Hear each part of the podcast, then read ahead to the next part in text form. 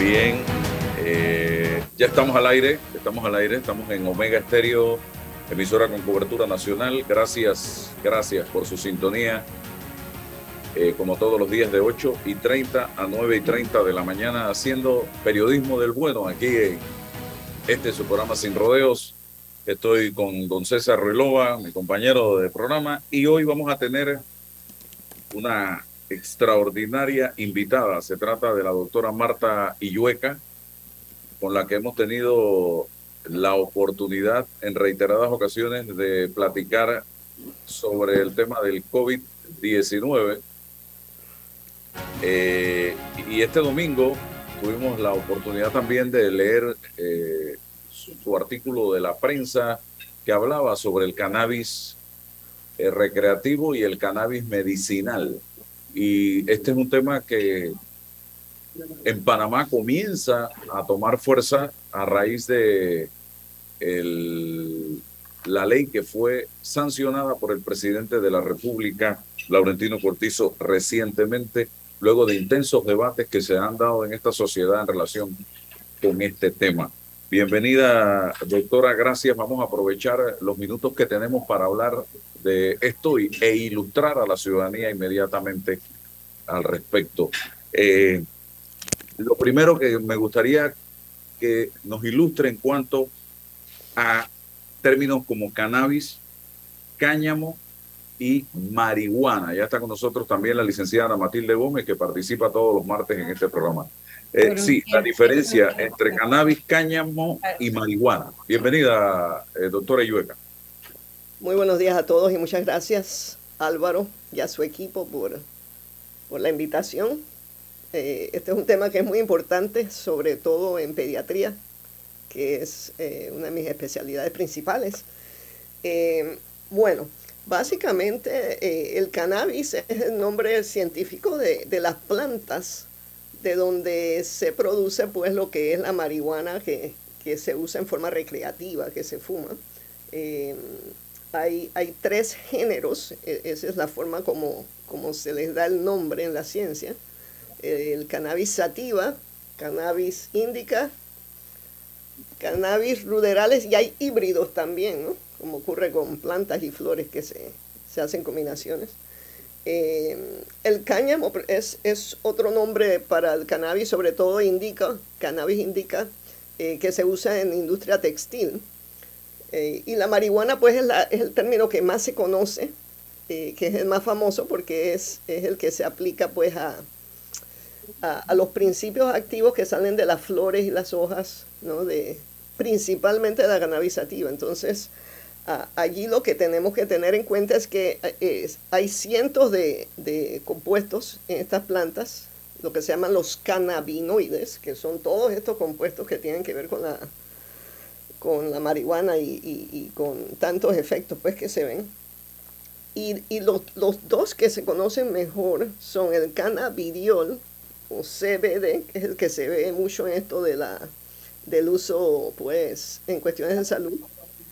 Y luego eh, el THC, que es un nombre larguísimo científico, tetrahidrocannabino, ese es el que produce pues todos estos efectos de euforia y de...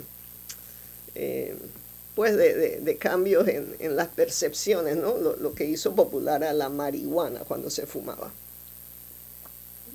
Produce adicción la marihuana sí. y, y, y, y, daños en el organismo, principalmente cerebrales, diríamos, o en otros órganos del cuerpo. Sí, e, es importante entender que el cuerpo humano, sobre todo el sistema nervioso y el cerebro, se maneja con, un sistema de eh, lo que se llama de receptores, es como decir, como cerraduras y llaves, ¿no? Entonces los receptores serían las cerraduras y cuando llega la llavecita que abre esa cerradura, hay efectos entonces en el cuerpo humano. Eh, el cannabis o la cannabis, eh, yo favorezco decir la cannabis porque estoy hablando de una planta, tiene efectos muy conocidos eh, en el cerebro, el sistema nervioso, sobre todo en las edades jóvenes. Y, desde el nacimiento ya se está viendo pues estos efectos en el desarrollo del cerebro. Y por eso, eh, en lo que se refiere a la edad pediátrica y y a, través de la adolescencia, que es cuando se está todavía desarrollando el cerebro, el cerebro sigue desarrollándose prácticamente hasta los 20 años, el uso de, de cannabis y de marihuana se ha visto que afecta el funcionamiento, eh, y, y, no solamente el funcionamiento eh, orgánico del cerebro, pero lo que es pues aprendizaje, memoria, desempeño escolar, desempeño social. Eh, y debido a eso, pues los pediatras somos muy cuidadosos de educar uh, al público sobre pues, los riesgos de, de usar esta droga eh, en jóvenes y sobre todo con la información nueva que tenemos de que eh, la marihuana o el cannabidiol, hablando ahora de, de, todos esos compuestos, eh, pasan por la placenta al bebé en formación y ya se reportan entonces efectos que pueden durar hasta varios años, eh, se habla de 10 a 12 años incluso. Entonces hay que hablar esto con mucho cuidado porque no quiero que me malentiendan. Esta es una área, una área terapéutica de mucho interés. Eh, el problema que tenemos es cómo lo estudiamos, cómo estudiamos algo que tiene tantos componentes y que tiene pues un, un, un límite muy delicado entre los efectos que pueden ser beneficiosos y los efectos perjudiciales.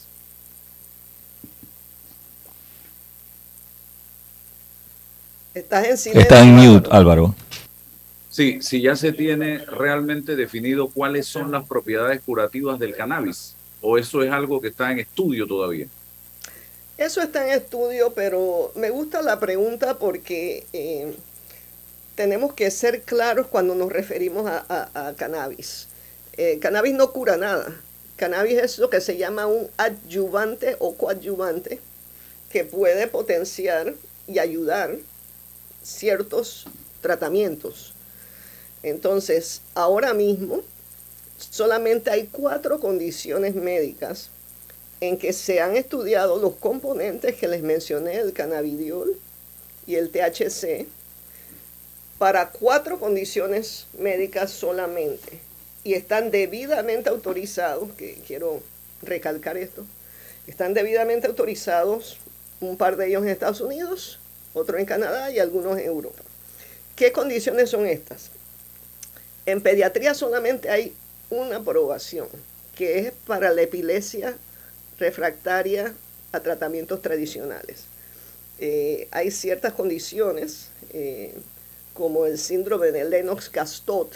Eh, estoy diciendo nombres científicos, pero si hay alguna familia que tiene algún niño con eso, va a reconocer los nombres, el síndrome de Dravet, la esclerosis tuberosa compleja. Estos son casos de epilepsia muy, muy severos eh, y que el beneficio, el riesgo-beneficio se inclina a permitir el uso entonces, en, en este caso, eh, del cannabidiol en su forma que se llama Epidiolex. Esta es una forma que está debidamente controlada, producida y autorizada eh, en Estados Unidos. Luego hay dos productos más sintéticos que son el dronabinol y el nabilone. Y eso ayuda a dos cosas también muy específicas. Ayuda a las náuseas causadas por quimioterapia para el cáncer. No lo confundan, no ayuda al cáncer, ayuda a las náuseas de la quimioterapia. Y ayuda a la anorexia y astenia, que, que es la astenia, la debilidad que viene con el SIDA, con el síndrome de inmunodeficiencia adquirida. Y nuevamente, no lo confundan, no ayuda ni cura el SIDA. Pero sí ayuda a, mejorar el apetito y, a mejorar el nivel de energía pues, que tienen estas personas que están sufriendo eh, con este diagnóstico. Y luego en Canadá, no en Estados Unidos, pero muy importante, en Panamá, eh, perdón, en Canadá, en Canadá, eh, hay una autorización para un producto que se llama Sativex, que es una combinación de esos dos, de esos dos componentes que les dije, para el dolor neuropático, dolor relacionado a nervios que se ve en la esclerosis múltiple. Y esta también es una enfermedad que afecta a muchas personas, sufren mucho por la esclerosis múltiple. Y está este producto debidamente autorizado. Entonces es importante, no confundamos los productos que se han ido monitoreando debidamente con estos cócteles pues de, de combinaciones. ¿no? tenemos que ser muy cuidadosos y tenemos una oportunidad muy linda en Panamá ahora mismo de, de, hacer un centro de investigación, creo que he, visto algunas ideas circulando, para poder estudiar eh, estos componentes del cannabis, porque es muy difícil estudiarlo en Estados Unidos, donde es una droga que no, no está autorizada por el gobierno federal. ¿no? Está en algunos, en algunos estados se permite su uso, pero es muy difícil estudiarla.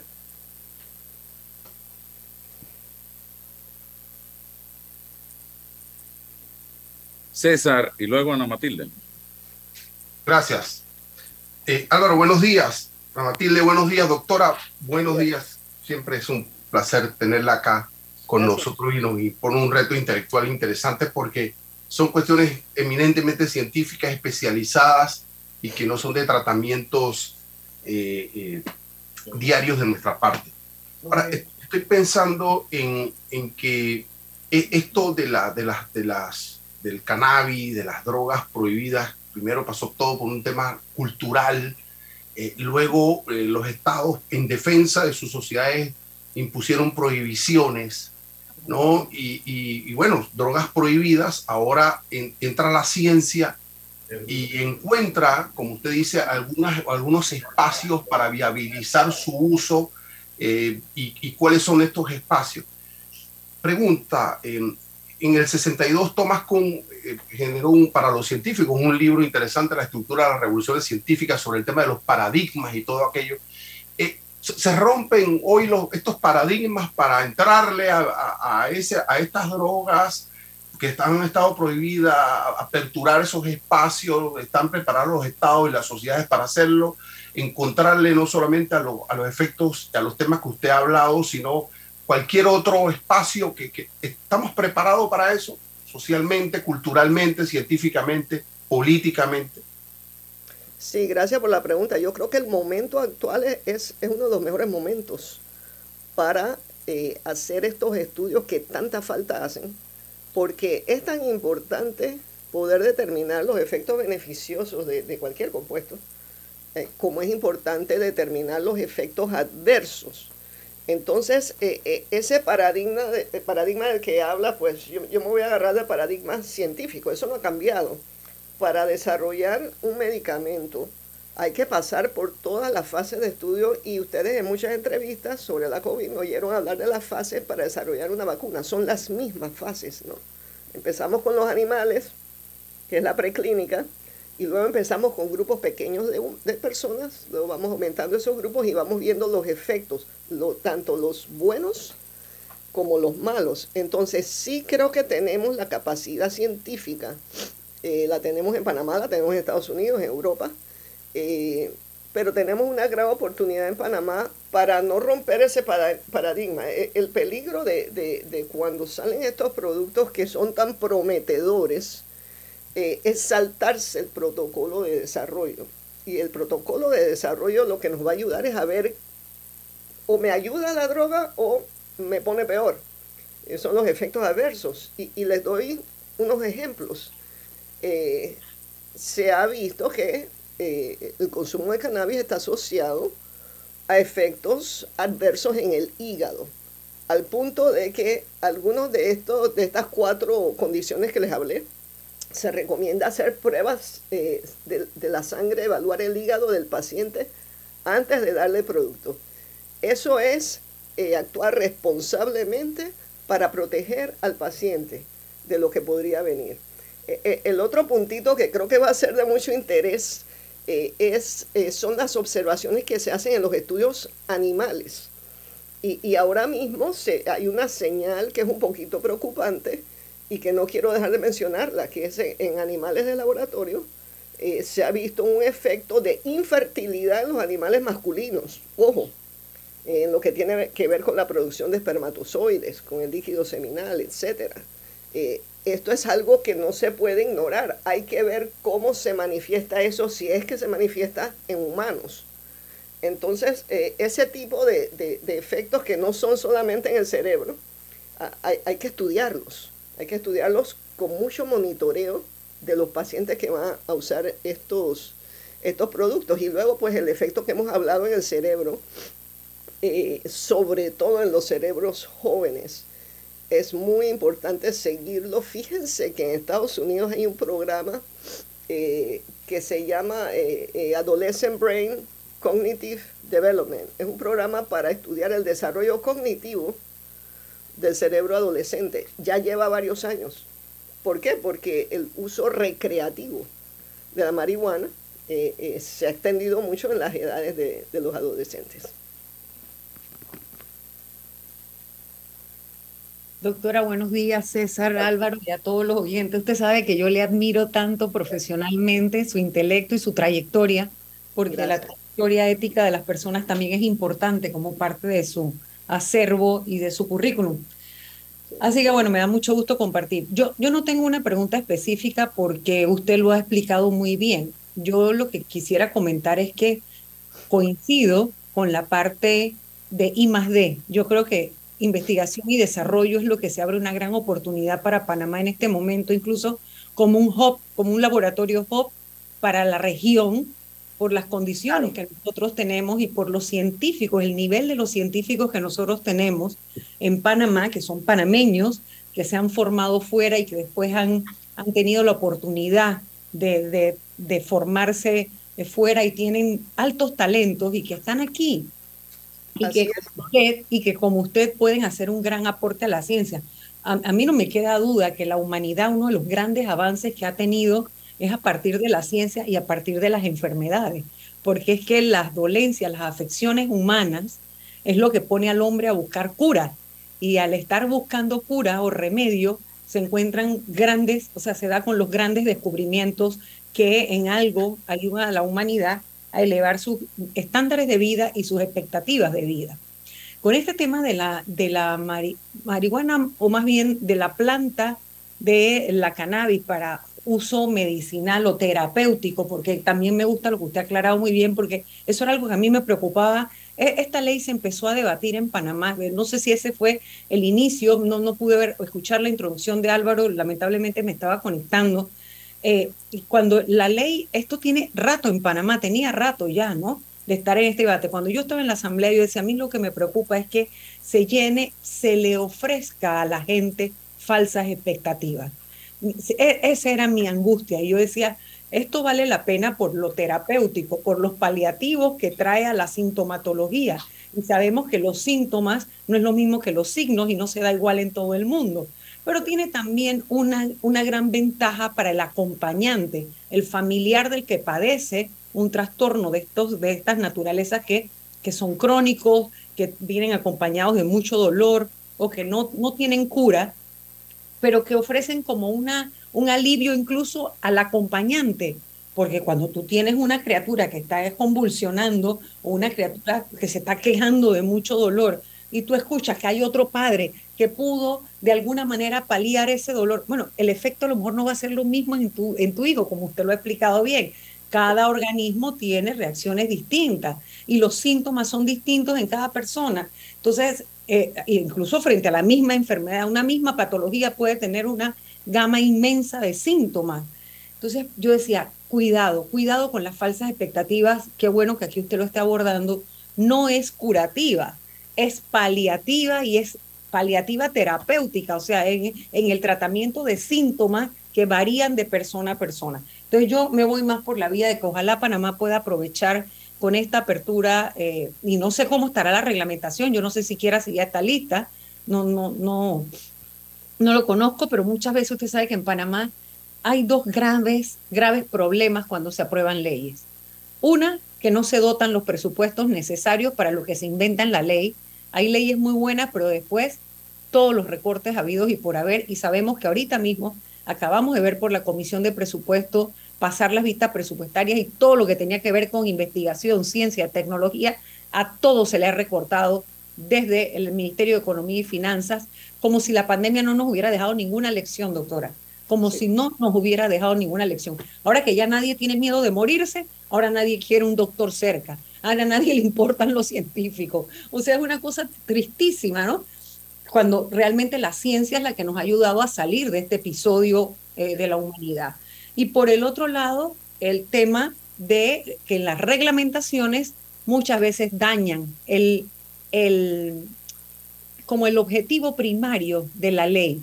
El, lo, pues, lamentablemente cuando se mete la politiquería, la reglamentación termina dañando lo que el espíritu de la ley. Así que ese es mi comentario al respecto y, y que creo que usted ha sido muy clara en, todo lo que se ha abordado. No, yo eh, le agradezco porque yo estoy de acuerdo con lo que, lo que está diciendo. Eh, yo creo que es importante que, que, no, que no me malentiendan ni nos malentiendan. Cuando hacemos críticas constructivas, yo pienso que es maravilloso que haya una oportunidad de, de, hacer investigación en Panamá, pero hay una gran paradoja. Tenemos una algarabía, eh, ya se había mal fundada, tenemos una algarabía con que viene el cannabis y ahora podemos hacer todas estas cosas, pero oiga, hay que hacer investigaciones serias, responsables y eso tiene un costo. Entonces es una paradoja. Si vamos a hacer eh, lo de cannabis, tenemos que apoyar a los científicos que pueden ayudar a ese desarrollo responsable, serio y sobre todo seguro para el paciente. Eh, para cualquier producto farmacológico que querramos desarrollar, tenemos siempre lo que es esa necesidad eh, médica que tiene el paciente. Eh, usted mencionó un área que es importantísima, sobre todo en el cannabis, que es el dolor crónico. Y, y hay, hay muchos estudios que pretenden evaluar el uso de cannabis para dolor crónico pero son estudios muy limitados y no son de la mejor calidad. ¿Y qué muestran estos estudios? Que a veces para poder ayudar, hay, dos números que son poco conocidos por el público. Cuando hacemos estudios, eh, nos fijamos a cuántas personas tengo que yo dar esta medicina para que una se mejore. Entonces le doy un ejemplo. En uno de los estudios, eh, para que una se sintiera mejor con cannabis había que dar solo a 25 personas pero el otro número es a cuántas se lo tengo que dar para que haya efectos adversos. Pues nada más a 5 o a 6 para que haya efectos adversos. Entonces, ahí es donde está lo de purificar los compuestos y eso es pura ciencia. Sacar ese componente que ayuda al dolor, al parecer, o que podría ayudar a la inflamación, ¿verdad? También está la artritis reumatoidea, otra área de mucho interés. Eh, porque esos receptores de que la están en todo el cuerpo, entonces el potencial de cannabis es grandísimo, pero hay que entender que cannabis, por definición, es un cóctel. Es un cóctel de muchos cannabinoides, que son los compuestos estos que estamos hablando. Usted lo definía como un sancocho químico. Químico y gigantesco, porque son cientos de, cientos de componentes que están en la planta. Entonces, sí, es importante que no nos ceguemos eh, diciendo, ah, yo te voy a dar un cóctel y te vas a sentir mejor. Bueno, claro que te vas a sentir mejor te vas a estar eufórico, vas a estar relajado, pero de esos 100, 200 componentes, ¿cuál es el que en realidad va a ayudar tu dolor? Yo he visto en, internet, en redes sociales, empresas, una gran industria, una gran empresa detrás del cannabis, con, te ofrecen productos para dormir, para relajarte, eh, para eh, masajes, para todo en este momento. Si tú entras en Instagram a algunas de estas casas comerciales dedicadas a la venta a través de envíos a nivel internacional, eh, el cannabis lo, resuelve todo. Realmente. panacea. Yo le llamo la panacea del momento. Y eh, entonces, y, eh, me gustaría escuchar su consejo a la gente. Yo vi hasta gomitas para dormir te venden. Yo quisiera saber eh, cuál es su, su, interpretación de esto. También hay unos, venden eh, unos especies de aceites en gotas para ponerte debajo de la lengua, para eh, relajarte. Todo eso te lo venden como si fuera la solución. Hábleme de eso, doctora. Bueno, lo primero que, quiero hacer es, gracias por mencionar las gomitas. Las gomitas hay que tener mucho cuidado porque ese es el tipo de, de, productos que los niños se meten a la boca. Entonces esto de gomitas, por favor, si la están comprando fuera de Panamá, por favor, no pongan eso cerca de los niños. Se los ruego como pediatra. Eh, hay que separar, eh, eh, esa es una regulación que en Estados Unidos se se practica, la practica la Administración Federal de Drogas y Alimentos, la FDA.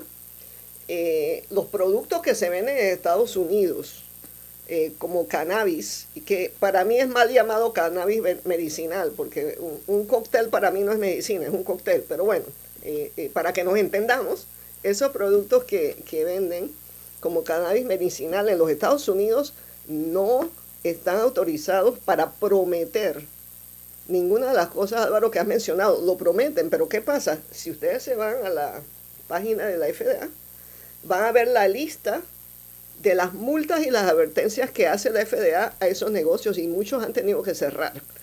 O sea, en Estados Unidos, en los lugares donde se pueden vender esas preparaciones, no pueden prometer que va a curar el cáncer o el Alzheimer o otras condiciones o el autismo. No tiene nada que ver.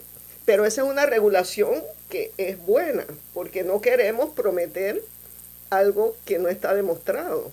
Lo que queremos es estudiarlo y aprender cómo se usa. Ahora, el capítulo de, los cuidados paliativos entra en, una práctica que es la práctica compasiva. En inglés se llama compassionate use. Si yo tengo un paciente con cáncer avanzado, con dolores crónicos avanzados, que, que no tengo más nada que ofrecerles, ¿verdad?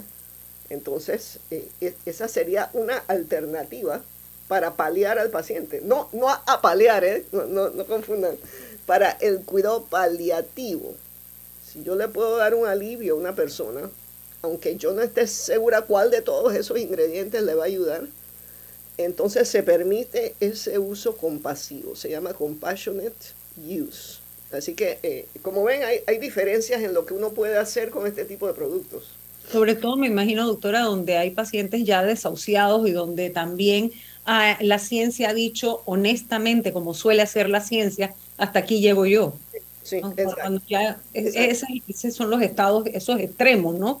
Sí, sí, y no olvidemos, eh, hay otras dos cositas, no olvidemos lo que son los efectos placebo, que es que nosotros podemos mejorarnos con, con cualquier cosa que nos den en un porcentaje, no es todo el mundo, eh, eso es el efecto placebo, que yo me, tomo algo, la gomita esta, porque estoy segura que me va a ayudar y me ayuda, pero eso no demuestra que me ayudó, eso es un efecto placebo. Eh, entonces, nuevamente, la necesidad, la necesidad de estudiar eh, contra placebo, ese es el secreto de estos desarrollos farmacológicos. Yo tengo que ver que mi medicina, mi cannabis, sea mejor que placebo. Si se gana el placebo, vamos bien. Si no se gana el placebo, probablemente no es un efecto real. Todo eso hay que estudiarlo.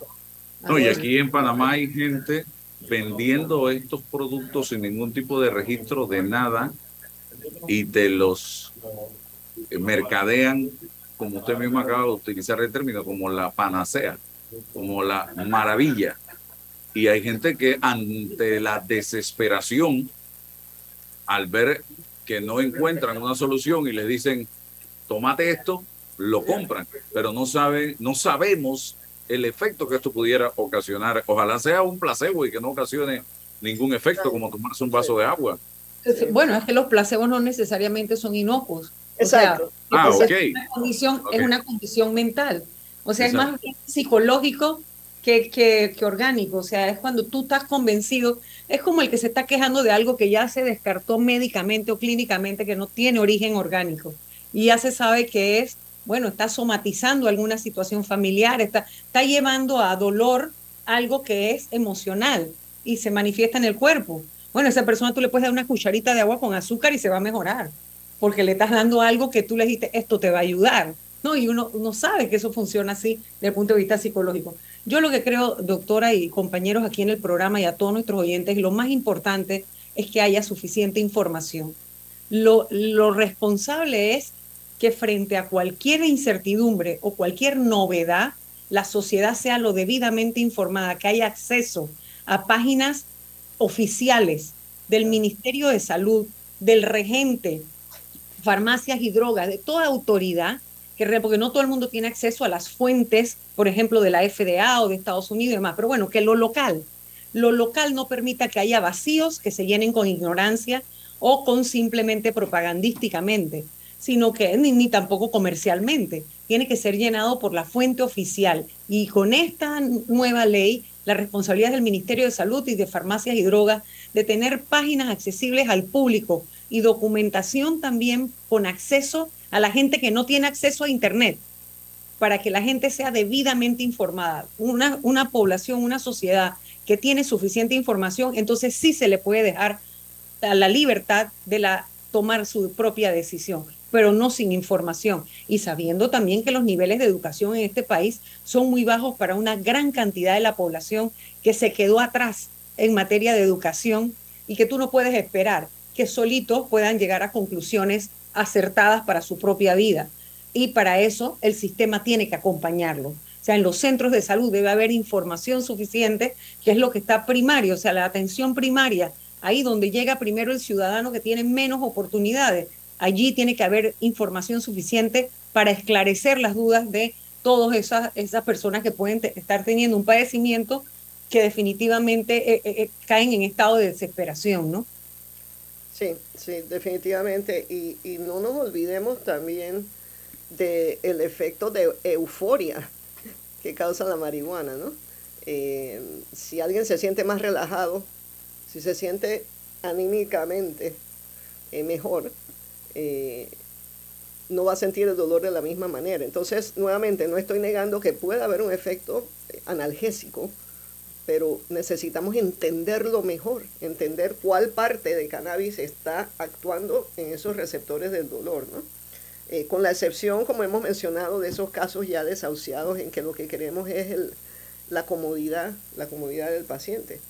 Para los que tienen internet, eh, sí pues está la página de la FDA eh, y tienen traducción al español. Está muy, muy bien descrito el estado de las investigaciones Así que pues en ese sentido... Tienen que tener mucho cuidado con entrar al Internet y dónde entran, porque pueden entrar a una página que diga que el cannabis lo cura todo. Así es. Porque hay para eso. Si usted quiere encontrar que digan que el falsas también. Hay personas que no, que no saben navegar en, los distintos navegadores y terminan entrando a páginas falsas que se venden como páginas oficiales y no lo son. Es correcto. César. Sí, eh,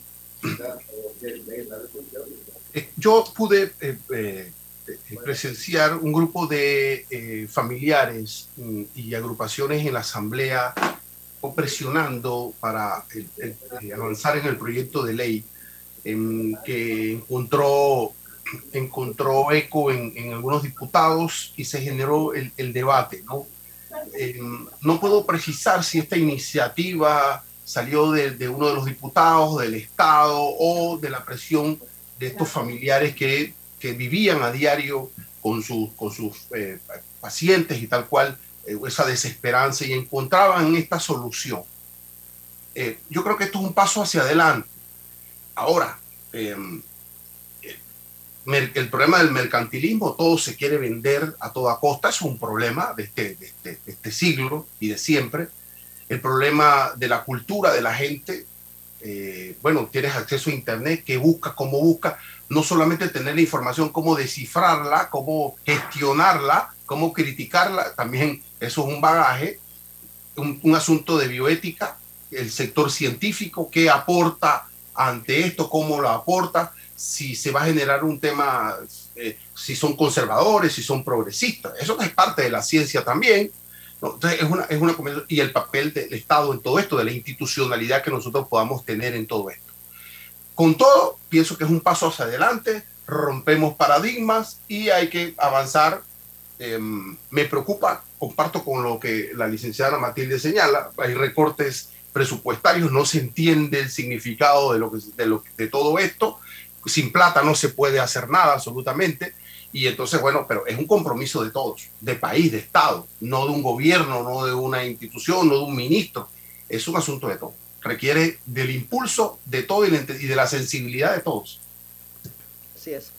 Y doctora, ya para ir finalizando, eh, yo he estado dándole seguimiento muy de cerca a un grupo de padres y madres de familia en Panamá que se han organizado desde hace años ya a través de un movimiento eh, tratando de que en Panamá se permitiera la venta del el cannabis medicinal, eh, porque tienen hijos con problemas de epilepsia específicamente, eh, que sufren estos ataques de manera constante y esto genera un gran daño en, a nivel cerebral en estos pacientes. hay ya prueba contundente de que en este caso el cannabis sí funciona en el tema de la epilepsia? Eh, gracias por la pregunta porque me permite recalcar eh, que una de las únicas cuatro condiciones médicas donde hay un producto debidamente autorizado es precisamente ese tipo de epilepsia, Álvaro, que estás mencionando. Eh, sí hay un producto, se llama Epidiolex, es un producto farmacológico debidamente autorizado por la FDA, también por la EMA en Europa y que es para esos casos de esa epilepsia refractaria. Entonces, eh, tratemos de investigar cómo traemos ese producto, pues está bien estudiado, cómo hacemos nuevas investigaciones que puedan eh, pues, eh, compararse y que puedan darnos quizás otros productos de más fácil acceso. pero yo entiendo perfectamente, esas fueron las condiciones estas que les mencioné, esclerosis tuberosa compleja, síndrome de, de Lennox-Gastaut, síndrome de Dravet, son epilepsias terribles. Y en ese caso, ese es un caso en que el beneficio potencial de la medicina sobrepasa los riesgos que ya hablamos, ¿no? Aquí la epilepsia es la que está causando el daño cerebral y causa un daño cerebral mayor del que podría causar la medicina.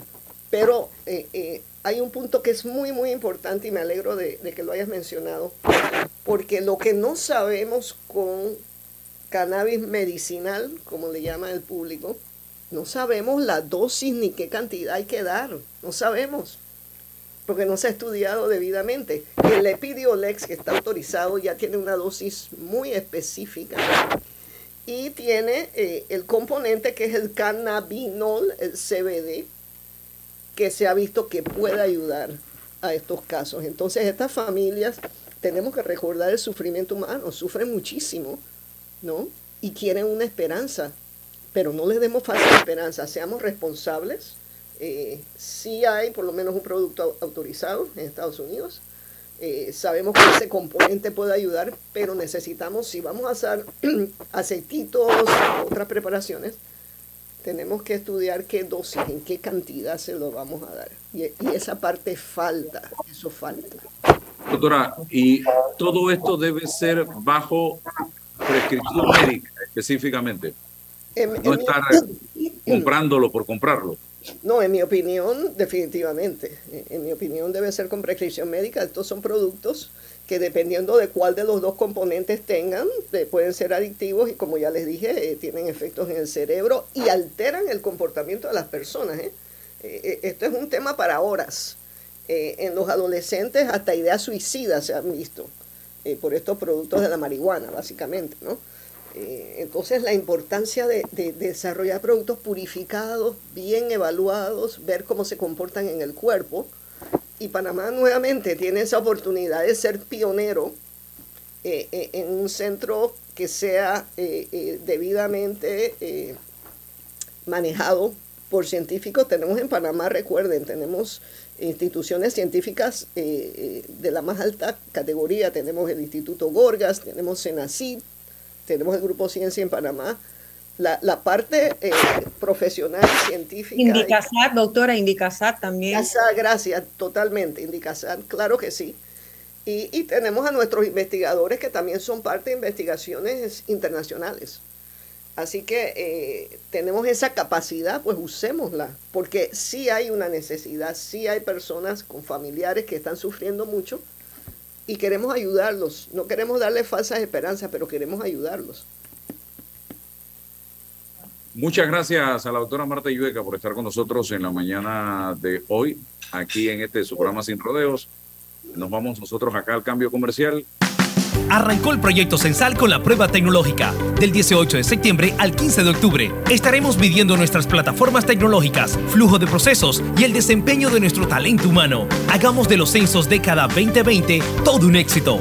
La prueba tecnológica la haremos en ciertas áreas de Tocumen, Capira y en todo Altos de los Lagos en Colón. Recuerda, del 18 de septiembre al 15 de octubre llevaremos a cabo la fase presencial, porque uno a uno hacemos grande a Panamá. Déjate llevar por la frescura del pollo melo, panameño como tú.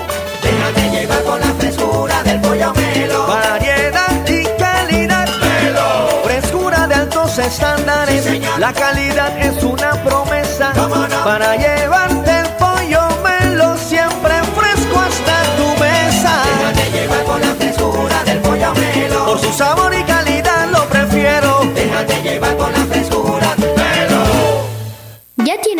vacunas? Protégete de enfermedades y sus complicaciones en el futuro. Prevenir es la clave para una vida sana. Las vacunas son seguras. Caja de Seguro Social. Aquí, ahora, siempre. La energía que tu hogar necesita con el respaldo de Caja de Ahorros. Innovamos para ti con nuestro nuevo financiamiento para paneles solares residenciales. Disponible a nivel nacional con monto máximo de 20 mil balboas, tasas especiales y plazo de hasta 72 meses. Solicítalo ya y ahorra cuidando el medio ambiente. Caja de Ahorros, el banco de la familia parameña. Ver términos y condiciones en www.cajadeahorros.com.pa. Y mucha atención, Bambito, agua de manantial directo desde el volcán Barú y Tierras Altas. La frescura del manantial llega a tu casa u oficina ya lista para disfrutar. Consume lo panameño, consume lo nacional. Bambito, agua de manantial para pedidos 206 0019 6942 2262. Bahía Motors presenta el nuevo Honda HRV. Diseño, seguridad, tecnología y espacio interior. Todo pensado para que tú termines haciendo esto. Siri, si mojo una almendra, ¿sigue siendo un fruto seco? Creo que no te entiendo. Siri, ¿por qué las cajas de pizza son cuadradas si las pizzas son redondas? Buena pregunta. Nuevo Honda HRV.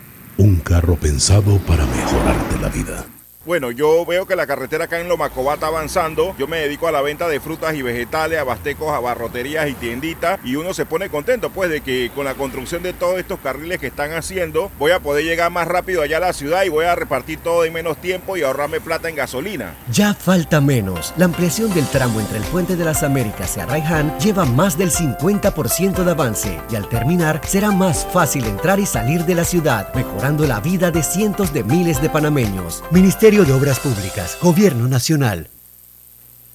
Regresa el extra comodín de Mi Éxito. Solicita tu préstamo personal y te damos 20% adicional para que uses como quieras. El mejor momento del año para solicitar tu préstamo personal, escríbenos al 63 30 23 34 63 30 23 34. Ver condiciones en miexito.net diagonal promociones. Eres grande Panamá, abriendo rutas al progreso, caminando hacia el futuro, avanzando en el proceso. Eres grande Panamá, juntos vamos creciendo. Con la ampliación de la carretera Puente de las Américas a Raiján, más de 600.000 familias se verán beneficiadas con una mejor calidad de vida. Grande Panamá, juntos vamos creciendo. Un gobierno en acción. Hace 25 años llegó Más Móvil, la señal que el país esperaba para avanzar con las últimas tecnologías. Una señal de unión que ha cerrado brechas. Una señal de progreso con grandes aportes a la economía de Panamá. Una señal de innovación con una potente red de fibra, más TV total y más Wi-Fi 360. A simple vista es solo tecnología, pero es el talento de nuestra gente, la verdadera señal del futuro. Más Móvil, la señal de Panamá. Me niego a ponerme lentes. En Sosa y Arango hay aros espectaculares de colores y formas para cambiar tu estilo cada día. ¿Y ofrecen alguna garantía? Tenemos 85 años haciéndolo bien. Ofrecemos garantía de un mes en lentes. Óptica Sosa y Arango. Tenemos todo para ti. Apoya a tu productor local. Apoya a tu país. Cemento Chagres, el cemento panameño que nos une. Bueno, me voy a comer con una estrella. Mm. Espérate, ¿y tu esposa sabe? Claro, ella sabe que la estrella del sabor es American Star. Y por eso en la casa comemos delicioso. American Star, el tasajo, jamón, chorizos y embutidos más suaves, económicos y con el sabor que le gusta a todos. ¡Oh! ¿Me invitas a conocer esa estrella? Busca la estrella roja y azul American Star, la estrella de tu cocina. Arrancó el proyecto Censal con la prueba tecnológica. Del 18 de septiembre al 15 de octubre estaremos midiendo nuestras plataformas tecnológicas, flujo de procesos y el desempeño de nuestro talento humano. Hagamos de los censos década 2020 todo un éxito.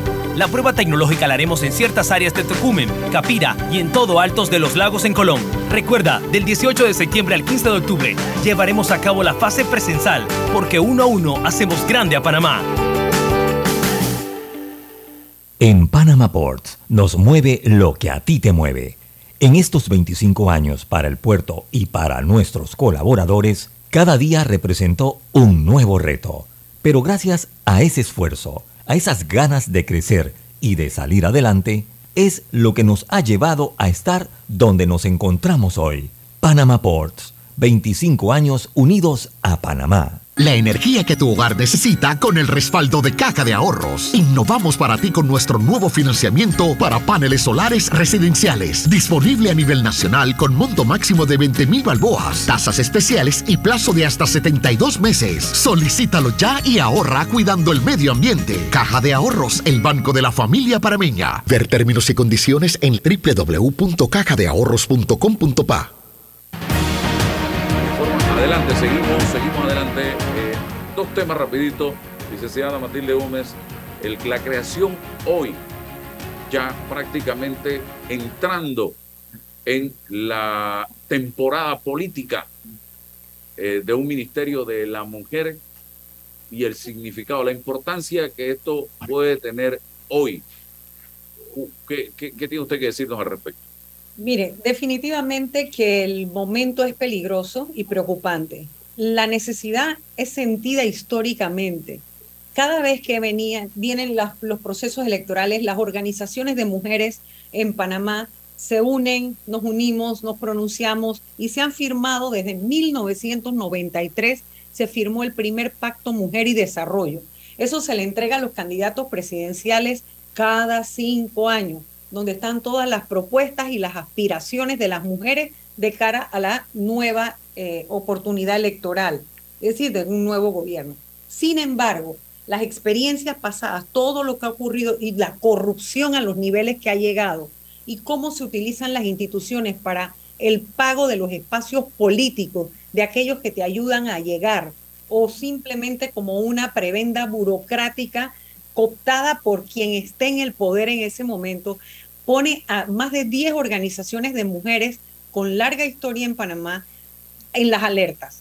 Pone a la alerta de que, por un lado, ok, uno no puede estar en contra, uno celebra que haya al más alto nivel. ¿Qué significa que esté a nivel de un ministerio? Bueno, que el tema de las mujeres se va a debatir a nivel de gabinete, donde se reparte el dinero del presupuesto y donde se toman las grandes decisiones de las políticas públicas. Nosotras no podríamos estar en contra de ese debate, de que esa, de que esa realidad se dé. El problema es que tampoco somos ingenuas y estamos muy conscientes del deterioro institucional y de la crisis por la corrupción que estamos viviendo. Entonces, bueno, un estado de alerta.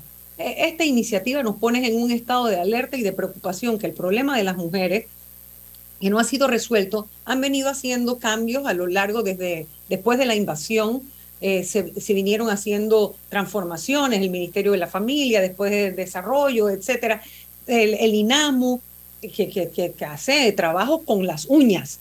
Y ahí está el INAMU con un equipo técnico. Entonces, ¿cómo, qué garantía tenemos nosotros de que este grupo de técnicas y de expertas, expertos que están a nivel del Instituto Nacional de la Mujer, por ejemplo, van a pasar a ser quienes lideren en esa institución creada a propósito de lo que dicen es resolver el problema de la marginación y la desigualdad sistémica, histórica, sistemática que hemos sufrido las mujeres producto de las políticas públicas concebidas androcéntricamente. Ninguna garantía ninguna garantía en el estado de corrupción que hay en este momento. Así que realmente es una enorme preocupación. Digo, nos ponen como siempre, ¿no? A celebrar sufriendo, ¿no? Y entonces es como un, eh, bueno, se, se logra una aspiración viejísima, pero en el peor momento de la crisis institucional. Entonces no, es un sabor dulce amargo que no nos permite celebrar del todo, sino que estar en alerta de cuál es el propósito que, finalmente se vaya a conseguir con esto.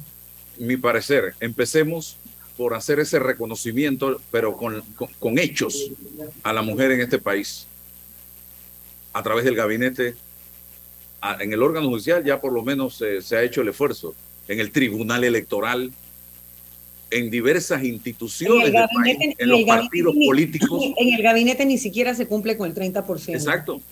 Los partidos políticos, ¿cuántas mujeres hoy hay en las directivas de los partidos políticos en este país? Comencemos por ahí. Don César. Sí, quíteme el don, don Álvaro, quíteme el don que me pesa, pesa unas 30 libras. Eh, los problemas están, el- el- con lo que, lo que la doctora Ana Matilde ha señalado, históricos, graves, profundos, eh, sensitivos. Ahora, la solución es esa, es la, es la, dentro de las posibles soluciones, esa es la mejor, se aproxima a em, incorporar en la, en la burocracia del Estado un ministerio. Cuando se hace el análisis, se, se cree, se piensa que es la mejor solución. Y lo digo por qué. Porque ya hemos tenido experiencias.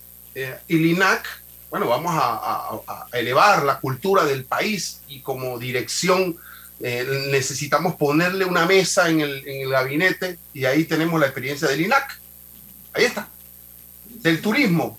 Eh, bueno, es que vamos a ponerle en la mesa al ministro de turismo y ahí está y estamos en turismo igual. Entonces, a veces tenemos que hasta, cuestionarnos si esta es la mejor solución porque, hombre, eh, lo- los gringos son muy prácticos. ¿ah?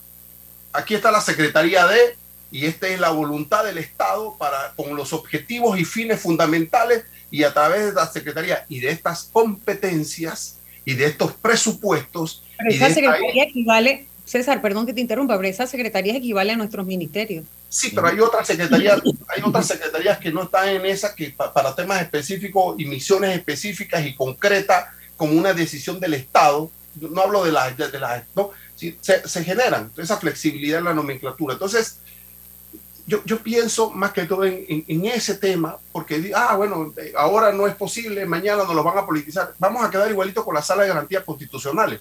Que no, los, que no sea este, este gobierno porque va a nombrar tres magistrados. Pero si necesitamos la sala de garantías constitucionales hace siglos, pero si entramos en ese debate de poder, que, que hay que pensarlo, por supuesto que sí, pero está la necesidad. ¿Cómo, cómo, ¿Cómo vamos gestionando estos problemas que son reales, que son históricos y que son ciertos? Yo sí pongo yo no sé si ese ministerio dentro de la burocracia va, va- va a ayudarnos a, lograr los objetivos. Hombre, yo, yo analizaría eh, eh, ese debate, eh, porque ahí están las experiencias. Que no nos pase como Ministerio de Cultura, que no nos pase como, como turismo o deportes, porque también venimos con ese tema del deporte y mira cómo estamos en el deporte. Entonces, ojo, competencia, voluntad política, un programa de Estado histórico y que nos incorpora a todos, no solo a las mujeres, a los hombres también, porque tenemos que tener esa sensibilidad y el reconocimiento de que esos problemas existen y es un problema de todo, de una sociedad entera. No solamente es un problema de las mujeres, de la sociedad, para nosotros los hombres, entender esa sensibilidad y empezar a apoyar en el sentido de resolverla cuanto antes. Es que uno de los problemas más grandes que estamos confrontando las mujeres es el tema de la violencia. Entonces uno se pregunta si realmente se van a dotar los presupuestos y se van a designar a los técnicos que permitan hacer un acompañamiento con las políticas criminológicas que permitan atacar el problema de raíz, el problema de la violencia hacia la mujer en todos los aspectos, ¿no? Laboral, familiar, la violencia física, sexual, la patrimonial, la psicológica. Así que es, es- es un debate mucho más amplio que solamente el de la creación de una estructura. Bien, y el tema de los incentivos turísticos. Hoy es titular de portada del diario La Prensa. Y dice, cuando el 21 de julio pasado el presidente Cortizo anunció que pediría a la Asamblea derogar las dos últimas leyes de incentivos fiscales al sector turístico, La reacción ciudadana fue la de alguien que quiere alegrarse pero desconfía. Para entonces, 39 proyectos contaban con el aval de su gobierno para construir hoteles por un total de 2.967 millones de dólares. Una decena de estos tenían el visto bueno de la Superintendencia del Mercado de Valores para emitir instrumentos y había algunos a punto de cotizar en el mercado. Un mes después, la Asamblea dio la primera pista de su retinencia a esta solicitud del Ejecutivo al recibir a empresarios que se verían afectados por esa petición. Enseguida, Melchor Herrera presentó, el diputado Herrera, una nueva iniciativa para hacer lo mismo que el gobierno de su partido pretendía derogar, devolver a los empresarios el monto total o parcial de lo que inviertan en la construcción de hoteles fuera de los límites de la ciudad de Panamá. Es el tercer proyecto presentado en tres años para conseguir que el Estado termine financiando las inversiones de algunos grupos empresariales. ¿Por qué en- insisten? ¿Por qué en ignorar la solicitud de derogatoria pese a la marea de críticas a la norma? Es una herramienta importante para combatir la pobreza y un impulso al plan maestro, dijo el administrador de la Autoridad de Turismo de Panamá, Iván Skirsen. Lo hace Costa Rica, alegó el presidente de la Asamblea, Cristiano Adames, durante uno de los debates. Y el colega de su bancada, Ariel Alba, apuntó al empleo. Las bolsas de comida y el bono solidario no cambian la calidad de vida, las fuentes de empleo sí. Y un análisis de los 39 proyectos certificados por la ATP muestra que están equivocados.